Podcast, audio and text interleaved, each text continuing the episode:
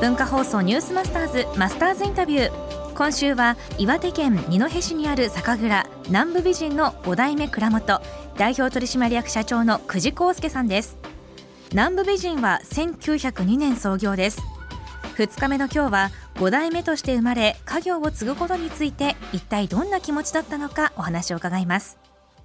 蔵継ぎたいなんて実は思ってなくて。思ってなかった。僕は17歳まではい蔵嫌いだったんですよね、だって南部美人ってその当時から二戸市、まあ、約2万8,000人の町ですけど、はい。二戸市の中に酒蔵うちしかないんですよ。ということはどこに行っても僕あ南部美人の息子。あ南部美人の息子。あひろちゃんの息子って。もうすぐバレるんですよ。何してもこうなんつうの閉塞してる町でしかも僕が子供の頃はテレビのチャンネル2つしかなかったわけですよ。あらら4と6しかないわけで。4と6はい、1と3と4と6しかないわけですよ。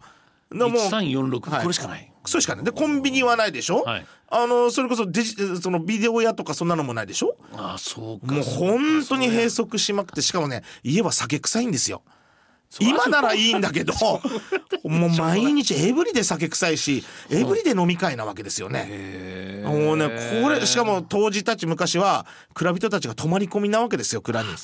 十何人もじっちゃんたちが朝から晩までずっといて飯もこう一緒なわけですよ。これってなんだろうってずっとこうねもやもやしてて17歳の時に初めて僕アメリカに留学をさせてもらったんですね。なんてことですか岩手の代表に選ばれてうん。アメリカのオクラホマ州のタルサ市っていうところに行ってきたんですね。オクラ。ホマタルサオクラホマ。めっちゃ田舎ですけど。めっちゃ田舎でそ牛しかいないですね。いやもうめちゃくちゃ田舎でしたね 本当。でもそこに行ったら、そこのホストファミリーのお父さんに一応俺もね、あのー日本酒を、その当時の大吟醸をね、はい。お土産に持ってったんですよ、そしたらなんて言いました？そのホストパパがはい「あ康介お前日本酒の蔵元かと」じゃあこれを毎日飲もうって言って飲むわけですよ、はい。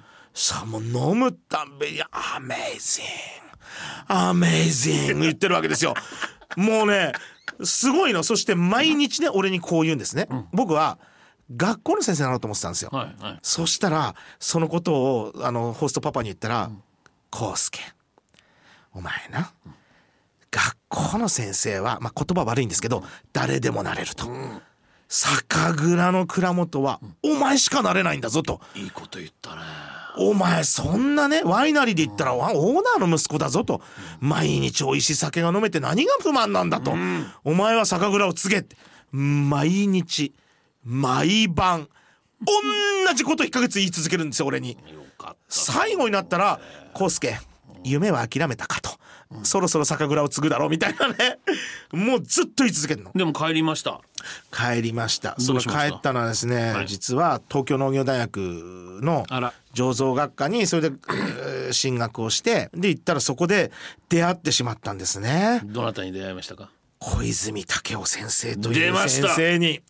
発酵学の先生ですね。もう大先生ですよ。俺も大好きです。もうね本当に9時お前あの日本酒だけ勉強したらダメだから、泡盛を作りに行ってこいとか言って石垣島に飛ばされたりあのやっぱり酵母を勉強しなきゃダメだっていうことで、9号酵母発祥の地である熊本県の航路熊本の航路に行ってあの酵母の勉強させていただいたり。これやっぱりあのアマチュアの僕たちからすると、ん。九号工房っていうのはあ9号酵母ってのはもう本当に日本酒の吟醸酒の歴史を変えた酵母で、非常にその吟醸酒に向いた酵母っていうふうに言われてる。そこに行って酵母の勉強させていただいたんですよね。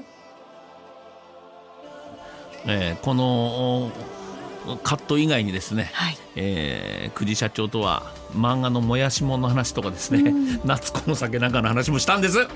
ということで皆さんどうですか？面白い社長ですね。ねはい。えまあ、小泉先生のおかげとおっしゃってましたが、あとアメリカのホストパパね。そうです。やっぱはい。研究心、探求心に燃えてしまった久慈社長でございます。このマスターズインタビューはポッドキャストラジオクラウドでもお聞きいただけます昨日の放送を聞き逃したという方文化放送ニュースマスターズの番組ホームページをご覧ください。明日も南部美人の久慈康介さんのインタビューをお送りします。マスターズインタビューでした「